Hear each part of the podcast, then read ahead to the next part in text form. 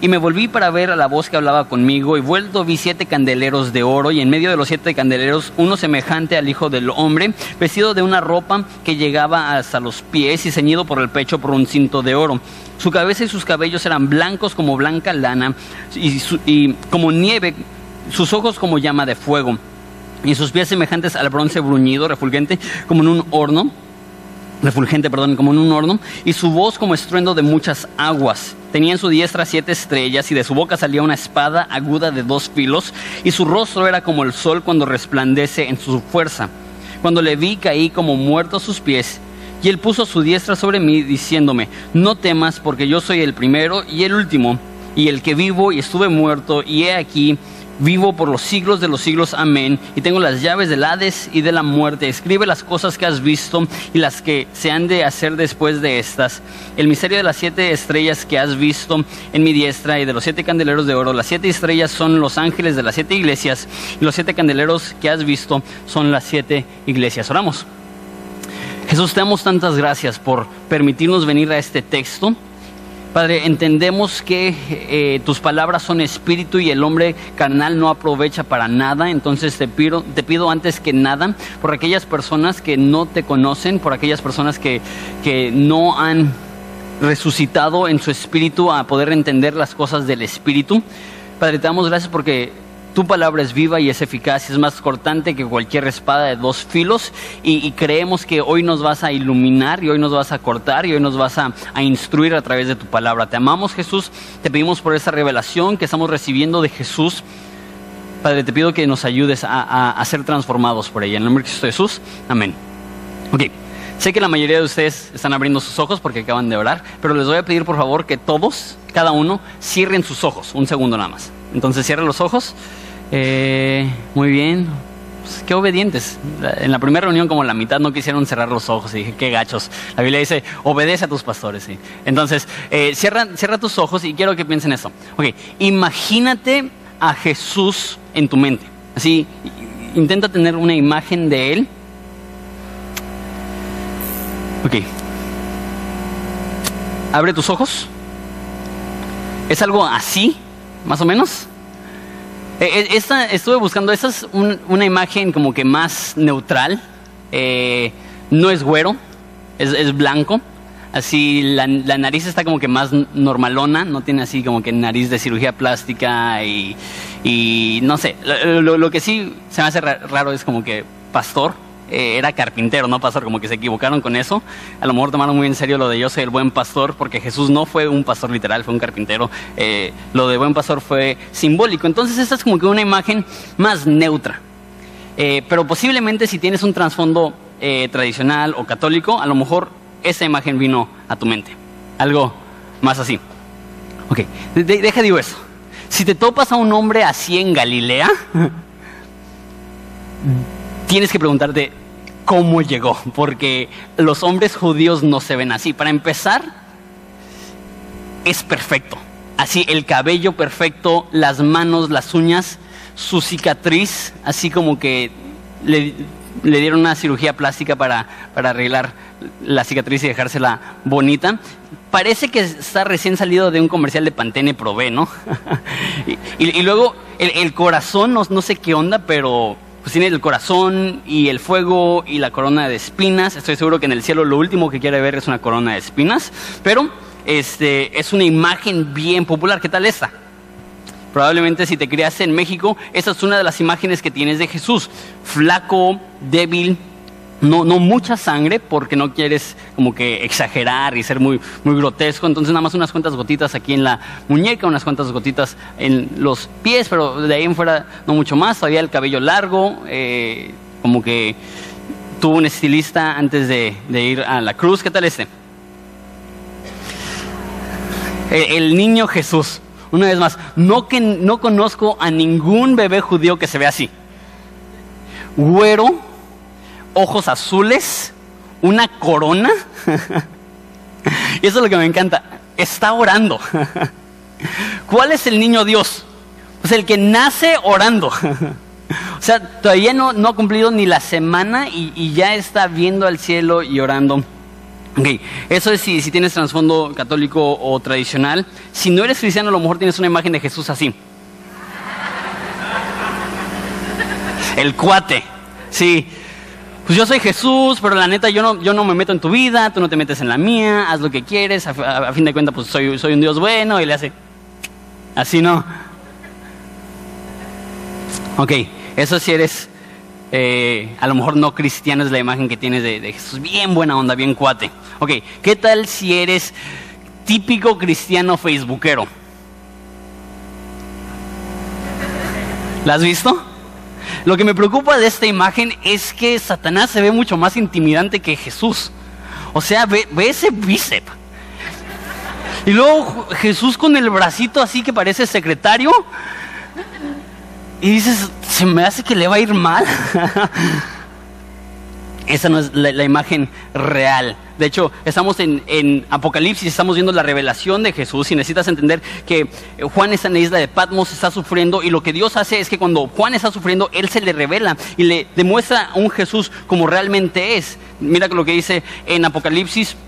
Eh, 1.9 dice, yo Juan, vuestro hermano y copartícipe en la tribulación, en el reino y la paciencia de Jesucristo, estaba en la isla llamada Patmos por causa de la palabra de Dios y el testimonio de Jesucristo. Entonces, eh, ya hablamos un poquito acerca de Juan, es la persona más creíble para usar esa palabra de todo eh, el mundo antiguo. Él conocía a Jesús, él caminó con Jesús, él habló con Jesús, él era amigo de Jesús, él fue discipulado por Jesús y algunos historiadores creen que hasta era primo de Jesús. Entonces era una persona que conocía muy bien a Jesús.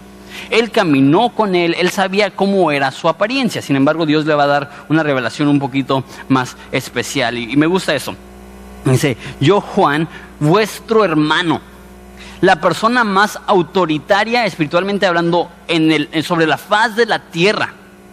Recuerden, eso es aproximadamente años, 100 años después de Cristo. Esto es eh, ya que todos los apóstoles fueron asesinados. La mayoría de, apóstoles fueron asesinados entre el siglo 60 y 70 después de Cristo. Entonces ya han muerto la mayoría de los apóstoles, ya han muerto la mayoría de testigos oculares de Jesús y él sigue vivo. Y, él ha sido un pastor por décadas, él cuidó a la mamá de Jesús por décadas. Él pudiera decir, yo Juan, el gran apóstol, yo Juan, el gran pastor, yo Juan, el gran profeta. ¿Qué es lo que dice? Yo Juan, vuestro hermano. Me encanta eso.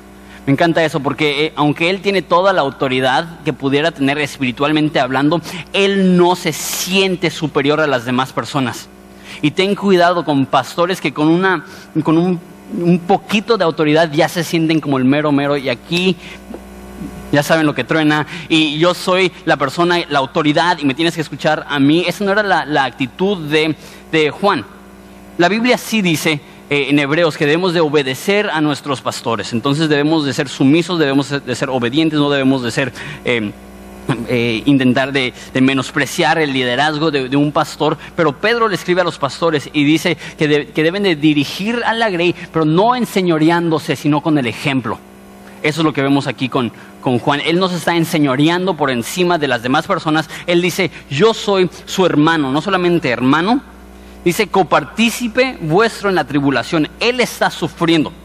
Él está en, en una isla eh, él está ahora sí que literalmente aislado de la iglesia, él está separado de sus amigos, él está separado de todos.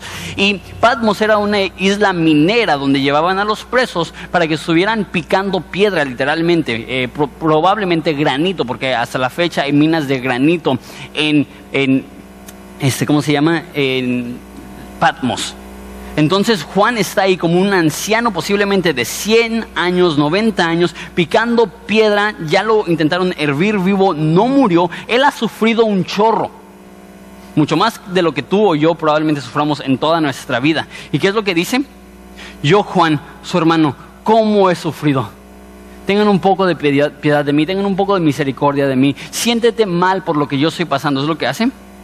No, ahorita el, emperador eh, romano es Domiciano, que, es una persona que, él se autotituló el Señor de Señores. Y porque Jesús también se llama Señor de Señores, lo veía como competencia, veía como competencia al cristianismo. Y él se propuso exterminar con los, eh, a los cristianos, destruir la iglesia cristiana y es poquito después de ese tiempo que empiezan a reunirse en catacumbas. Entonces, en este momento, en la historia de la iglesia, todos están sufriendo. ¿Y qué es lo que dice Juan? Yo estoy sufriendo, tú estás sufriendo, todos estamos sufriendo. No me voy a enfocar en mi sufrimiento, no me voy a olvidar de tu sufrimiento. Ahora, ¿estás sufriendo tú? Definitivamente no estamos sufriendo al nivel de Juan o de la iglesia en ese entonces, pero, pero estás sufriendo económicamente, emocionalmente, relacionalmente, en tu escuela, en tu trabajo, por ser cristiano. No te dieron el aumento que te habían prometido porque te creen una aleluya. No te dieron el trabajo que pensaste que ibas a poder tener porque en la entrevista te dice que si te podían dar el domingo de descanso para ir a la iglesia. Estás sufriendo, a lo mejor no a ese nivel, pero estás sufriendo por causa del Evangelio. Cuando Juan está sufriendo, es en ese momento que Jesús se le revela. Es en ese momento que Jesús le abre los ojos para ver quién es realmente. Mira lo que dice el versículo 10. Estaba en el Espíritu en el día del Señor y oí atrás de mí una gran voz como de trompeta. entonces está en el Espíritu en el día del Señor. Hay dos eh, teorías a lo que significa esto. Uno es que la frase estaba en el Espíritu significa que estaba viendo una visión y el día del Señor es lo que dice el Antiguo Testamento que habla de la segunda venida de Dios de Jesús. Entonces, lo que está diciendo posiblemente es, yo vi a través de una visión la segunda venida. Y es lo que va a explicar ahorita. Y puede ser que eso es lo que está sucediendo, pero no creo porque dice que estaba en el espíritu y después volteó a ver la visión. Entonces, lo que yo creo que está pasando aquí es, el día del Señor es el domingo. Desde, desde, el libro de Hechos, los cristianos empezaron a reunir el domingo recordando la resurrección de Jesús. Por eso nos reunimos en domingo eh, que es cuando resucitó Jesús, y no sábado, que es cuando se observaba el sábado bajo la ley del viejo pacto. Entonces se reunían los domingos y, llega el domingo. Imagínate, es un pastor que, que toda su vida la ha invertido en la iglesia. Él ama la iglesia, él está dispuesto a morir por la iglesia. ¿Y qué es lo que hace? Está en el Espíritu. Yo creo que eso significa que lo que dice eh, Pablo, que aunque no estoy eh, con ustedes en mi cuerpo, estoy con ustedes en mi espíritu que él estaba recordando a aquellas personas con las cuales él se congregaba, aquellas personas de las cuales él era su pastor. Y déjate digo esto, como pastor, eso es difícil. Yo creo que a, la par de lo difícil que ha de ser estar picando piedra, es lo difícil que ha de ser para un pastor no poder tener convivencia con un cristiano, no poder saber cómo está su iglesia, no poder saber qué es lo que está sucediendo. Y lo peor del caso es que su iglesia está mal. No sabemos si él ya sabía que la iglesia estaba mal, lo vamos a ver en la próxima semana. Pero él está solo y él está leyendo y él está meditando en las escrituras probablemente, él está orando, no sé qué significa literalmente estar en el, en el espíritu en esa cuestión, puede ser que, eh, esté orando, no sé, pero el caso es que él está en ese momento de tribulación en el espíritu y dice, oí detrás de mí una voz de, como de trompeta. Ahora, piensa eh, eh, en esa voz entonces penetrante. Piensa a lo mejor si alguna vez ha sido un concierto de mariachi o algo así, la primera nota donde todo explota, la música se escucha. Y de hecho, aquí a lo que está haciendo referencia, lo que dice la diapositiva, es que las trompetas se utilizaban al momento de ir a guerra. Entonces imagínate como una escolta militar que está soplando, que está sonando más bien la trompeta. Esa es la imagen que está dando Juan. Estaba yo decepcionado, triste, agonizando, y de repente escucho una trompeta, escucho, dice la Biblia que, que cuando Él venga se va a escuchar la trompeta de Dios. Eh, y es interesante, si eso es cierto, la trompeta representa un ataque militar. Yo creo que eso es la segunda venida. La primera venida Jesús vino a ofrecer paz. ¿Se acuerdan la historia navideña? Hasta la canción navideña Al mundo paz nació Jesús cuando este, están los ángeles ante los, los pastores, es lo que dicen que, que al mundo paz. Jesús vino por primera vez a ofrecer paz a cualquier persona que se arrepienta de sus pecados y confíe en Él. Pero la segunda vez que venga no va a venir a ofrecer paz, va a venir a imponer paz, destruyendo a sus enemigos. Entonces, en su primera venida, Jesús quiere ofrecerte paz al convertirte en su amigo Y si no eres cristiano, en su segunda venida Él vendrá a destruir a sus enemigos para asegurarse de que de ahora en adelante haya paz. Llega a conquistar, llega a rendir, llega a someter. Y decía, yo soy el alfa y el omega, el primero y el último. Escribe en un libro lo que ves y envíalo a las siete iglesias que están en Asia, a Éfeso, a eh, Esmirna, a Pérgamo, a Tiatira, a Sardis, a Filadelfia. Ok, entonces yo soy el alfa y el omega, eso es lo mismo que vimos en versículo 8. Alfa, omega son los primeros y últimos eh, símbolos, letras del alfabeto griego. Entonces lo que está diciendo yo, yo soy el más importante, yo tengo la primera palabra, yo tengo la última palabra. ¿Qué es lo que le dice? Le dice, escribe lo que ves y mándalo a quienes? A las siete iglesias que están en Asia. Qué interesante. En este momento no llega Jesús y le dice, ¿sabes qué? No te he visto en mucho tiempo, perdón, pues ascendí y estuve en el cielo. ¿Cómo estás? ¿Cómo te trata la vida? Es muy difícil la vida de prisionero, es muy difícil la, vida de anciano. ¿Qué tal santos cicatrices de tus quemaduras? ¿Cómo, vas? No, no llega Jesús como un terapeuta para ayudar a Juan con sus problemas. ¿Cómo llega? No llega como un terapeuta, llega como un comandante para redirigir la atención de, Juan y recordarle que la iglesia todavía necesita ayuda. Qué interesante. En momentos de sufrimiento lo que Dios le dice a Juan es, enfócate en mí y sirve a la iglesia. Veme como realmente soy y sirve y apoya a la iglesia. Ten una revelación real de quién soy yo y al mismo tiempo, al recibir esa revelación, escríbelo y envíalo a las iglesias porque necesitan ayuda también ellos, necesitan apoyo también ellos. Dios ama a la iglesia. Nota eso, en el último libro de la Biblia, el último mensaje a la humanidad, ¿cuál es? La iglesia es importante. Sirva a la iglesia, ama a la iglesia. Escúchame. Cuando estás pasando por tiempos de dificultad, muchas veces lo que más necesitas no es una terapia, que alguien te ayude con tus problemas, aunque no hay nada de malo conseguir ayuda profesional o lo que sea. Lo que necesitas es que puedas ver a Jesús y puedas servir a la iglesia. Muchas veces, la gran mayoría del tiempo, tus padecimientos no se solucionan, o sea que ya no sientes dolor, pero sí te enfocas en lo más importante que, haga, que, ha, y eso va a hacer que tus padecimientos no sean tan devastadores.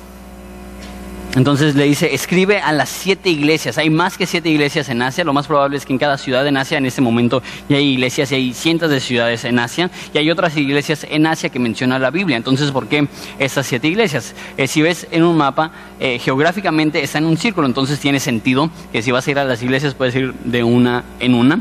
Otra teoría que vamos a hablar más de esto la semana que viene es que estas siete iglesias son representativas de siete eras de la iglesia. Entonces, desde que ascendió Jesús hasta que regrese Jesús, hay como que siete etapas de la iglesia y le está escribiendo a esas siete etapas de la iglesia. Lo que yo creo que está, el motivo que, hace mención de siete, siete, el número siete da a entender completo. Entonces lo que está diciendo es, ese es el mensaje completo a la iglesia completa. Todo cristiano puede aprender y recibir el mensaje que Dios le va a dar a sus iglesias. Y de hecho, eso va a ser nuestro enfoque las próximas cuantas semanas al estar estudiando las cartas de Jesús a la iglesia. Ok, ¿Listo para ver la revelación de Jesús? Eso es lo que vio Juan, eso es lo que escribió para el provecho y para el propósito de ayudar a la iglesia. Dice, y me volví, versículo 12, a, ver la voz que hablaba conmigo y vuelto vi siete candeleros de oro, eso lo explico al final. Y en medio de los siete candeleros, uno semejante al Hijo del Hombre, vestido de una ropa que llegaba hasta los pies, ceñido por el pecho con un cinto de oro escucha la voz como un trompeta y dice esta voz, yo soy el alfa y el omega, yo soy el primero y el último. Dice que escucha la voz atrás de él, voltea a ver la voz dice que es uno semejante al Hijo del Hombre. ¿Qué significa esto? El título que más usó Jesús cuando estaba en la tierra era el título de Hijo de Hombre. Entonces cuando Juan dice uno semejante, uno parecido, yo creo que eso significa una de dos cosas, o posiblemente las dos. Uno, que Jesús sabía, perdón, que Juan sabía cómo se veía Jesús cuando era un humano y ve la revelación de Jesús dice, se parece. Es, es, semejante, es parecido al Hijo de Hombre que yo conocí, pero este Jesús es totalmente distinto. Y no es que Jesús sea diferente, porque la Biblia dice que, que, Dios es el mismo ayer, hoy y para siempre. Pero cuando vino a este mundo, limitó su gloria, limitó su poder, vino en carne y sangre humana con todas las limitaciones que tú y yo tenemos, y ahorita lo está viendo como realmente ha sido, como realmente es y como realmente será. Entonces dice, es uno parecido, es semejante al Hijo del Hombre, pero yo creo que también está haciendo mención, y de hecho, el dos tercios del de, libro de Apocalipsis está citando palabra por palabra algún pasaje en el Antiguo Testamento. Ese es uno de, de esos, está citando lo que dice Daniel 7:13. Dice, miraba yo en la visión de noche, muy parecido a lo que vio Juan. Y he aquí, con las nubes del cielo venía uno como el Hijo del Hombre que vino hasta el anciano de días y le hicieron acercarse delante de él. Y le fue dado dominio, gloria, reino, para todos los pueblos, naciones y lenguas le servirán, para que todos los pueblos, naciones y lenguas le, sirvieran, perdón. Y su dominio es dominio eterno que nunca pasará y su reino no será destruido. Entonces Juan ve a ese Jesús rey, a ese Jesús fuerte, y recuerda la profecía de Daniel y dice, sí, e, e, este es el que es semejante al Hijo del Hombre. Se parece al ser humano, pero es totalmente distinto, es totalmente superior, es totalmente grande. Y da varias descripciones de, de lo, lo vemos uno por uno. Entonces, es eso, lo, lo, lo ve y lo primero que dice es, versículo 13, dice que estaba vestido de una ropa que le llegaba hasta los pies. En esa cultura todos usaban ropa corta para poder correr, trabajar, lo que sea. Y los que usaban la ropa larga era la realeza, eran los reyes, eran los príncipes, eran aquellos que necesitaban ser cargados. Entonces, de, manera resumida, lo que vamos a ver en ese mensaje es que en su primera venida vino como un campesino, vino como una persona humilde, vino como una persona limitada, humilde, pequeña. Y en su segunda venida es todo lo contrario, viene como un rey, viene a conquistar Dice que, su imperio no tendrá fin, que su dominio no tendrá fin. Entonces dice que viene vestido como un rey, y no solamente viene vestido como un rey, sino que seguimos viendo al Jesús verdadero. Dice que tenía en su pecho un cinto de oro. O sea, la primera vez fue humilde, fue pobre, sus padres no tenían ni para el sacrificio en el templo. Que, hubiera dado una persona de clase media, dieron el sacrificio para aquellos que eran los más humildes de los más humildes. Así vino en su primera venida, pero ¿cómo viene en su segunda venida? Con un cinto de oro. Ok. No sé si tienes joyería de, oro, yo no tengo joyería, pero de lo, que he visto, si te pones un cinto de oro, ¿te va a ayudar a que no se te caigan los pantalones, por decirlo así? Obviamente no usaba pantalones. No, no lo estás usando por algo práctico. ¿Por qué te pones un cinto de oro? Porque viene luciendo viene demostrando sus riquezas, viene demostrando su poder. Eh, los sumos sacerdotes en su cinto tejían unos cuantos hilos bañados en oro para su cinturón. Jesús no viene con unos cuantos hilos bañados de oro en su cinturón, viene con un cinturón de oro. ¿Qué más dice? Dice eh, que su cabeza y sus cabellos eran blancos como la blanca lana, como la nieve y sus ojos como llama de fuego. Entonces empieza a hablar de su cabello y dice que son blancos como la blanca lana, como la nieve. Ok, no está diciendo que, que está canoso. No está diciendo, y el anciano de días, pues ya se le notaba la edad. Este, a lo mejor le, faltó a Jesús un yes for men o algo así. Eh, y, estaba ya, ya canoso. No, no es lo que está diciendo. Dice blanco como la lana, como la nieve. Entonces no, no te imagines un Jesús canoso. Eh, y blanco en la Biblia representa pureza, representa resplendor de este resplandor. Por eso en Isaías cuando dice que nos va a limpiar los pecados, dice que los va a limpiar tan blancos como la lana, tan blancos como la nieve. Sé que no neva en Ensenada, pero a lo mejor si has ido a la sierra conoces la nieve, pero aún ahí no, no neva mucho. Eh, viví en Colorado un tiempo, viví en Inglaterra un tiempo, este, me, ha, tocado conocer la nieve, pero tengo una, una, una persona que conozco, un amigo, que es de Colorado, que esquió todo el día sin gafas y se quedó ciego por una semana. ¿Por qué? Porque cuando neva, y está pegando el sol y está despejado, es como un espejo y refleja el sol y si no te tapas los ojos, es como si estuvieras viendo el sol y literalmente te quema los ojos. E, e, eso es, eso es el cabello de Jesús. E, es, es puro, es radiante, es, es bello. No solamente eh, su cabello era blanca como la lana, dice que sus ojos eran como llamas de fuego. ¿Cómo es la mirada de Jesús? ¿Cómo, cómo son los ojos de Jesús? Son como llama de fuego. Dice, eh, sus pies semejantes al bronce bruñido. Bruñido es cuando se está purificando y está brillando el, el, metal. Sus pies eran semejantes al bronce bruñido, refulgente, refulgente, perdón, como en un horno. Entonces imagínate cuando, cuando está el metal en el horno y está brillando como blanco, naranja, así es su piel, así son sus pies brillando, radiante, majestuoso, poderoso, intimidante. Dice que su voz como el estruendo de muchas aguas. En, en esa cultura no tenías sistemas de sonido, no tenías eh, explosiones, no tenían cosas que hoy en día son muy fuertes.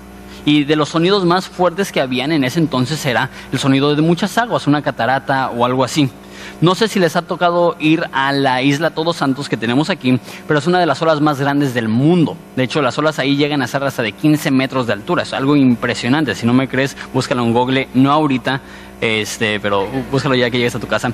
Este, y me ha tocado ir cuando las olas están como de 10 metros y aunque estás a 100 metros, 200 metros de distancia de las olas, cuando rompe una ola, no puedes hablar con la persona que está a tu lado. Es un estruendo literalmente, es un sonido profundo. Ahora, compara el sonido agudo, penetrante de la trompeta que ya dijo, con, con el sonido profundo y grave de las muchas aguas. Esa es la voz de Jesús. Y sacamos esta idea de un pasaje que, que Dios tiene un, una voz callada no, dice en Salmos que cuando Dios, cuando Dios habla se rompen los árboles del bosque. Imagínate que Dios habla y todos los árboles se van rompiendo porque su voz es tan potente, su voz es tan poderosa y Él escucha realmente cómo es su voz. Entonces no es yo soy el alfa y el omega. Es yo soy el alfa y el omega. Sí, bueno, no es muy intimidante eso, pero entienden. Dice, eh, que en su diestra tiene siete estrellas. Habla de su poder y también vamos a, hablar, a ver que habla de los siete ángeles de la iglesia que tienen sus manos, que tienen el poder, que tienen el dominio. De su boca sale una espada aguda de dos filos. En griego hay dos palabras para espada, uno que es más como daga y otra que es espada larga. Esto no es una daga, no es como que su lengua es como una espada. Eso es, imagínate una espada de esas que necesitas usar las dos manos, una espada de un metro eso sale de su boca y hay personas que dicen que simplemente está hablando de su palabra, que su palabra es cortante como una espada. Spurgeon dijo, me encanta, que la palabra de Dios es una espada sin mango. No importa cómo la agarres, te vas a cortar. Y, me gusta eso, que, la, la, Biblia es tan filosa que no hay forma de verla sin que corte y elimine las cosas de tu vida que no son para tu provecho, que no son para la gloria de Dios. Pero dice a finales de Apocalipsis, que Él va a destruir a las naciones con la espada que sale de su boca. Mi, pregunta es, ¿será literal? ¿Será literal que, que Jesús llega y abre la boca y sale una espada y con eso destruye a las naciones? Oh, es tan diferente a la imagen que nos han pintado, la chapa imagen que existe no solamente en iglesias tradicionales, en la iglesia cristiana. No hay, escúchame bien, y, y esto es un tangente, ahorita regreso. La gente se volvió loca con la película de Noé porque no era bíblica. Y no, no es, que, es que necesitamos más películas bíblicas como La Pasión de Cristo. Digo, la pasión de Cristo era un hombre blanco, con cabello largo. Nada que ver con la Biblia, pero ay sí, a mí me encanta la pasión de Cristo porque los ojos de Jesús y su cabello, qué envidia. Y digo yo, neta, mira, una espada aguda de dos filos, cabello blanco, ojos como fuego piel que brilla. Ese es el Jesús que adoro, ese es el Jesús que adoramos en Horizonte, ese es el Jesús en el cual creemos. Por eso nunca vas a ver una imagen de Jesús acá atrás. ¿Por qué? Porque esa no es la imagen, mínimo la imagen que, que ves hoy en día. A lo mejor ponemos a un judío ahí con el cabello corto, barba fuerte, carpintero. A lo mejor eso lo ponemos un día, pero no vamos a poner el Jesús afeminado que maneja la mayoría del cristianismo. Ese simplemente no es. El Jesús verdadero dice que tiene en su mano siete estrellas, que de su boca sale una espada aguda de dos filos y su rostro es como el sol que resplandece en su fuerza. Ok, hemos tenido mucho calor. Este, hoy hace calor, pero no como la última semana. En esos días que hacía calor, imagínate salir y ver el sol. ¿Lo hiciste? No lo más probable es que no. Y si lo hiciste, lo hiciste nada más por un segundo, porque duele. Está diciendo, así es el rostro de Jesús. Brilla como una estrella, brilla como el sol. Y lo que se me hace tan interesante es cómo alcanzas a percibir ojos que son como llamas de fuego en un rostro que es como el sol. ¿Qué tan intensa es esa mirada? ¿Qué tan intensa es ese, qué tan intenso es ese rostro? ¿Qué pasa si ves a Jesús? La mayoría de personas dicen, yo quiero ver a Jesús. Porque la verdad he tenido un día bien pesado y si solamente viera a Jesús, las maripositas en mi estómago harían que todo fuera mejor. ¿Cuál es la reacción de Juan, el buen amigo Juan, el apóstol Juan, el posible primo Juan? Versículo 12, perdón, versículo 17. Y cuando le vi, caí como muerto a sus pies. Esa revelación es tan potente que caí como muerto. Y dice, y él puso su diestra sobre mí diciéndome, no temas, yo soy el primero y el último. Entonces eh, cae como muerto ante sus pies. Eso es muy parecido a lo que sucede con Daniel en Daniel 8:27. Después de que ve la, visión donde dice que vi al, anciano de días, vi al, a uno que es parecido al Hijo del Hombre. Dice Daniel 8:27. Y yo, Daniel, quedé quebrantado y estuve enfermo algunos días y después dice, porque estaba espantado a causa de la visión. Es lo que sucede cuando ves a Jesús. En el caso de Daniel estuvo enfermo, así que no podía caminar, que no podía salir de la casa. ¿Qué te pasó, Daniel? ¿Estás malo? ¿Qué, comiste? Vi a Dios. No puedo salir de la cama, no puedo, no puedo platicar, no, estoy confundido, estoy atemorizado, vi a Jesús. Dice Spurgeon, hablando de ese pasaje, bendita postura. ¿Te preocupa morir? No podemos estar más vivos que cuando estamos muertos ante sus pies. Me encanta eso. También en este pasaje digo Spurgeon, no importa qué nos acecha, si nos postramos a los pies, si nos postramos a los pies de Jesús, es mejor estar muerto ante él que vivo en cualquier otro lugar. Qué miedo ver al Jesús verdadero. Qué miedo enfrentarte con este Jesús. Eh, Josué, te pido agua, por favor. Ah, mira. Gracias, Evelyn.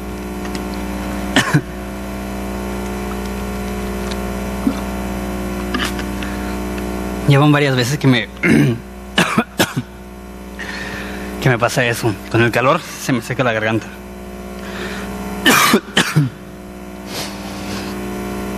ok, eh, ahorita se me abre. Ve a Jesús, cae como muerto. Hay una cita larga que quiero leerles. Esto es de las crónicas de Narnia, si lo han leído. Eh, les comento rápidamente. Como les digo, es mucho lo que voy a leer. Este, pero Aslan es, una imagen de Jesús y hay, hay un problema y los niños no están seguros cómo van a poder salir de ese problema y tienen esa interacción con unos castores. Dicen los niños. Dicen, oh sí, cuéntanos de Aslan. Dijeron varias veces al mismo tiempo. Otra vez los invadió ese extraño sentimiento, como si para ellos hubiera llegado la primavera, como si hubieran recibido muy buenas noticias. O si, perdón, este, Aslan, ¿cómo? ¿Ustedes no lo saben? Es el rey, es el señor de todo el bosque, pero no viene muy a menudo, jamás en mi tiempo, ni en el tiempo de mi padre. Sin embargo, corre la voz que se corre la voz que él ha vuelto. Es, está en Narnia en este momento y pondrá a la reina en el lugar que le corresponde. Si vieron la película de Narnia, la reina es una que está congelando a personas y, está eh, acabando con Narnia. Y Aslan se fue, como Jesús se fue, está en el cielo, pero ha, ha regresado Aslan para restaurar el reino de Narnia. Todo eso es figurativo de lo que sucede en la Biblia. Dice, Él viene a salvar al señor eh, Tumnus, no ustedes. Y dice, ¿no lo transformará en piedra? Entonces, eh, ellos saben que, la reina está transformando a todos en piedra. Y dice, pues cuando llegue Aslan, ¿no los va a transformar en piedra también a Aslan? Preguntó Edmundo, por Dios, hijo de Adán, ¿qué simpleza dices? Dijo el castor y, rió en carcajadas. ¿Convertirlo en piedra? Está diciendo convertir a Aslan en piedra. Dice, si ella, si ella logra sostenerse en sus dos piernas y mirarlo a la cara, eso será mucho más de lo que pueda hacer en todo caso. El enemigo Dice ese niño, ¿puede hacerle algo a Aslan? ¿Puede destruirlo? Dice, se ríe a carcajadas el castor. Dice, si le puede ver a los ojos a Aslan, ya es la gran cosa. Dice, será mucho más de lo que puede hacer y en todo caso mucho más de lo que yo creo. No, no. Él pondrá todo en orden, como dicen esos antiguos versos. El mal se tocará en bien cuando Aslan aparezca ante el sonido de su rugido, las penas desaparecerán. Cuando él descubra sus dientes en invierno, encontrará su muerte y cuando agite su melena tendremos nuevamente primavera. Me encanta. Entenderán todo lo, cuando lo vean, concluyó el castor, pero ¿lo veremos? preguntó Lucía. Lucía es la, pequeñita. Para, e, para esto los traje aquí, hija de Eva, y los voy a guiar hasta el lugar donde se encontrarán con él. ¿Y es un hombre? preguntó Lucía. Una vez más, imagínate una niña vacilando. ¿Aslan? ¿Un hombre? exclamó el castor con voz severa. Ciertamente no ya les dije que es el rey del bosque, el hijo del gran emperador más allá de los mares. ¿No saben que él es el rey de los animales? Aslan, un león. Es el león, el gran león. Oh, exclamó Susana. Pensé que era un hombre y él, pues, ¿se puede confiar en él? Creo que me sentiría bastante nerviosa al conocer un león. Sí, queridita, le dijo la castora. Eso es normal. Si hay alguien que pueda presentarse ante Aslan sin que le tiemblen las rodillas, o es el más valiente que nadie en el mundo, o simplemente es un tonto. Entonces, ¿es peligroso? dijo Lucía. ¿Peligroso? dijo el castor. ¿No oyeron lo que dice la señora Castora? ¿Quién ha dicho algo sobre peligroso? Por supuesto que es peligroso, pero es bueno, es el rey, les aseguro, me encanta. En esta historia para niños describe, yo creo, esta historia, donde y, la reina del invierno puede convertirlo en piedra y dice, por favor, no se puede ni parar delante de él. Puede Satanás hacerle enfrenta a Jesús. Yo digo, por favor, ¿ya viste quién es Jesús? ¿Ya viste quién es el alfa y el omega? ¿Ya viste quién tiene ah, las, las, los, este, las estrellas en su mano? Y después la niña pregunta, ¿es peligroso? ¿Es, ¿Es seguro este león? Y, y todos dicen, sí, Diosito, bien seguro. El castor entiende. ¿Peligroso? Claro que es peligroso, pero es bueno. Jesús, ¿peligroso? Claro que es peligroso, pero mira esta imagen. Cayó a sus pies como muerto y puso su diestra, su mano, sobre mí y dijo, no temas, yo soy el primero y el último. Ve a, este Juan a Jesús y como dice la señora Castora, le tiemblan las rodillas y cae delante de él. ¿Qué es lo que hace Dios? ¿Qué es lo que hace Jesús? Se postra. Con la misma mano que sostiene las estrellas, pone su mano sobre Juan. Dice, no temas. Yo soy el que estoy vivo, estaba muerto y ahora vivo para siempre. Yo soy el que tiene las llaves de la muerte y del Hades lo levanta. Me encanta que este Jesús que impone tanto, me encanta que ese Jesús que hay de cualquier persona que le haga enfrenta, de ese Jesús que como dice eh, la historia, que cuando sacude su melena los problemas se olvidan, que cuando muestra sus dientes los problemas se olvidan porque decimos, wow, qué miedo. Qué miedo un Jesús así, qué temor. Ese va a ser el mensaje que va a haber en todo Apocalipsis. Teme a Dios, teme a Dios, teme a Dios, teme a Dios. ¿Por qué? Porque este es Jesús. Pero el mismo Jesús que tememos, ¿qué es lo que hace? Pone su mano sobre su amigo y dice, no temas, soy yo. No temas, Juan, soy yo. Soy un león peligroso, pero soy yo.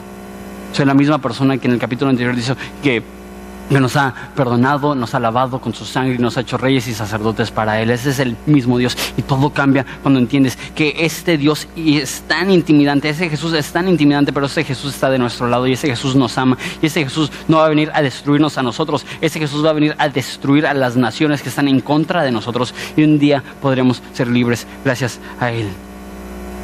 Le dice que eh, en versículo 17, perdón, 18 eh, He aquí que yo, yo estoy vivo, estuve muerto y más aquí vivo por los siglos de los siglos, amén. Y tengo las llaves de la muerte y del Hades. O sea, eh, yo, yo antes veía esto a lo mejor como, como el, Satanás no es el dueño del infierno, yo soy el que, el que tiene todo el gobierno, aún en el infierno, yo decido quién va y quién no va. Pero Hades muchas veces no está hablando del infierno, Hades muchas veces está hablando de la tumba. Yo creo que lo que está diciendo es lo que hemos hablado en las últimas cuantas semanas de la resurrección entre los muertos.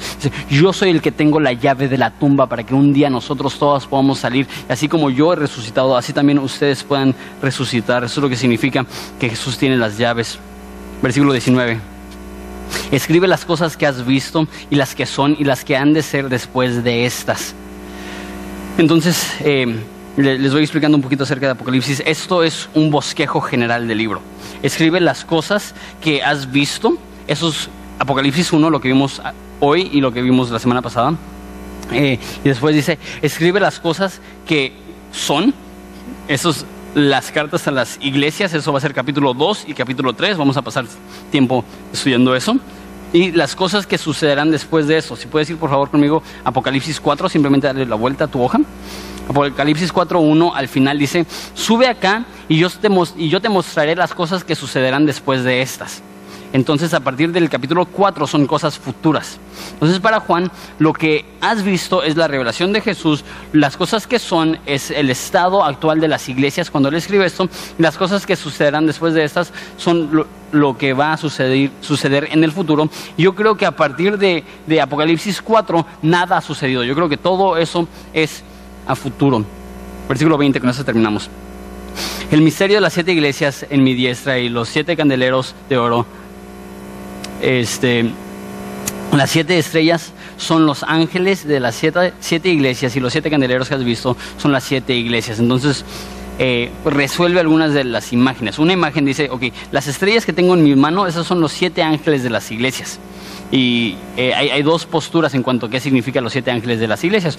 Uno es que eh, Dios tiene ángeles destinados para ayudar a cada iglesia. Entonces existe un ángel que, Dios ha mandado para ayudar a Horizonte en, el aspecto eh, espiritual. Eso no se ve en ninguna otra parte de la Biblia, pero no necesariamente va en contra del mensaje de la Biblia. La Biblia dice que, Él pone ángeles para que aguarden en contra de eh, a favor de nosotros para protegernos y ese tipo de cosas. Entonces es posible que esté escribiendo literalmente al ángel de, una iglesia. Pero el problema con eso es, pues si son los ángeles, literalmente, pues ¿por qué no Dios les habla directamente? No necesita un mensajero. La palabra ángel literalmente es la palabra mensajero. Entonces, la gran mayoría de personas creen que eso no está hablando literalmente de un ángel, sino que está hablando del mensajero o del pastor de la iglesia.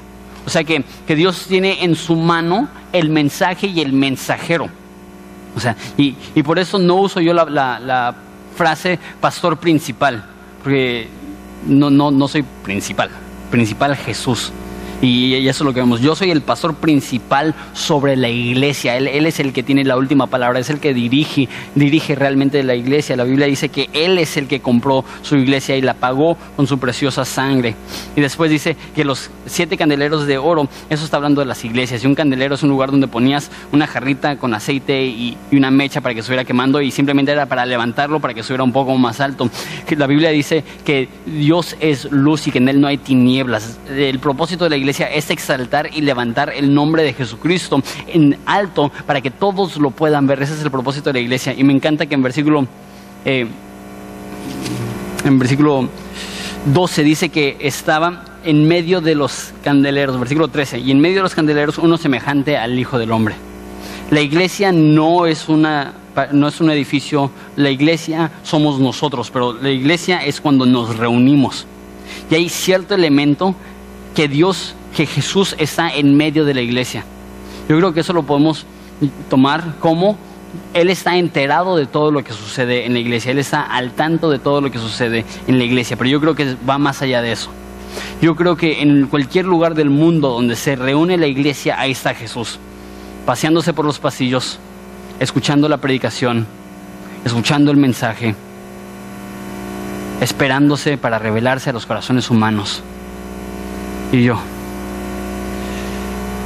espero, espero que, que hoy sea un parteaguas.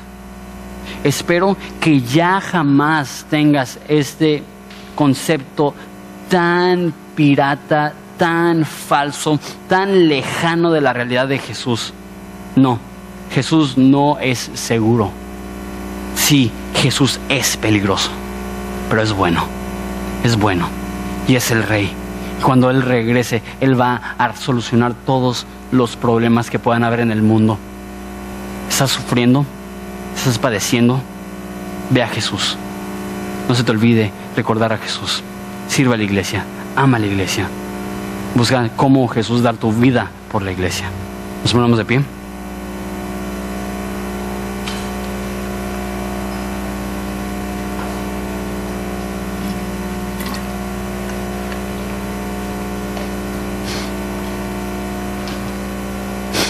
Hoy es el primer domingo del mes, que significa que es Santa Cena. Y es un momento para recordar que, que este Jesús imponente dejó su trono y vino al mundo. Y vivió humildemente. Y que nosotros debemos de agradecerle, nosotros debemos de servirle, nosotros debemos de estar comprometidos con Él. Entonces recuerda, Recuerda, no importa qué tan sublime o grande sea la imagen que tienes actualmente de Jesús, Él es más grande. a lo mejor la imagen que tenías de Jesús no era nada que ver con las imágenes que les enseñé al principio, pero independientemente probablemente no es la imagen que, tiene Apocalipsis. ¿Por qué? Porque la Biblia dice que, que ojo no ha visto ni oído oído las cosas que Dios tiene preparados para aquellos que le aman principalmente eso significa que no podemos entender ni concebir en nuestra mente, no, no podemos imaginarnos cómo es Jesús. Pero eso no cambia el hecho que le adoramos y eso no cambia el hecho que como Juan caemos rendidos a sus pies, que dejamos que su palabra sea aguda, sea cortante, que elimine, que remueva de nuestras vidas las cosas que no glorifican a Dios. Entonces, lo que vamos a hacer, voy a orar y, mientras cantamos una alabanza, van a estar repartiendo los elementos de la Santa Cena. Les voy a pedir, por favor, que no participen este, hasta que todos hayan, servido, hayan sido servidos. Voy a regresar, vamos a orar y vamos a participar juntos. Pero oramos desde ahorita. Jesús, damos gracias por ser tan bueno, tan real, tan grande, tan majestuoso, tan imponente, tan temible nada que ver con las imágenes que vemos, nada que ver con, los pensamientos que tenemos, nada que ver con el Dios que, muchas veces tenemos en nuestra, en nuestra imaginación cuando estamos orando. Y Jesús, yo creo que hay personas aquí, si no es que decenas, si no es que cientos de personas aquí, que jamás han considerado cómo eres realmente que han estado conformes con una imagen naca que nada que ver con quién eres tú. Y que ahora que han escuchado a través de las escrituras cómo eres, realmente no saben cómo responder. Padre, que respondan como Juan si eso significa que nos postramos, que nos postremos, eso significa que lloramos, que lloremos, que, eso significa que, estamos en silencio porque no sabemos qué decir, que estemos en silencio porque no sabemos qué decir, si eso significa que te adoramos con toda la fuerza de nuestro corazón, que lo hagamos porque tú eres digno. Y te damos gracias por este libro, te damos gracias que sabemos que, que por meses nos vas a estar alimentando la revelación de Jesucristo. Te amamos Jesús. Damos gracias por morir por nosotros. Damos gracias por poder tomar la Santa Cena en nombre de Jesús. Amén.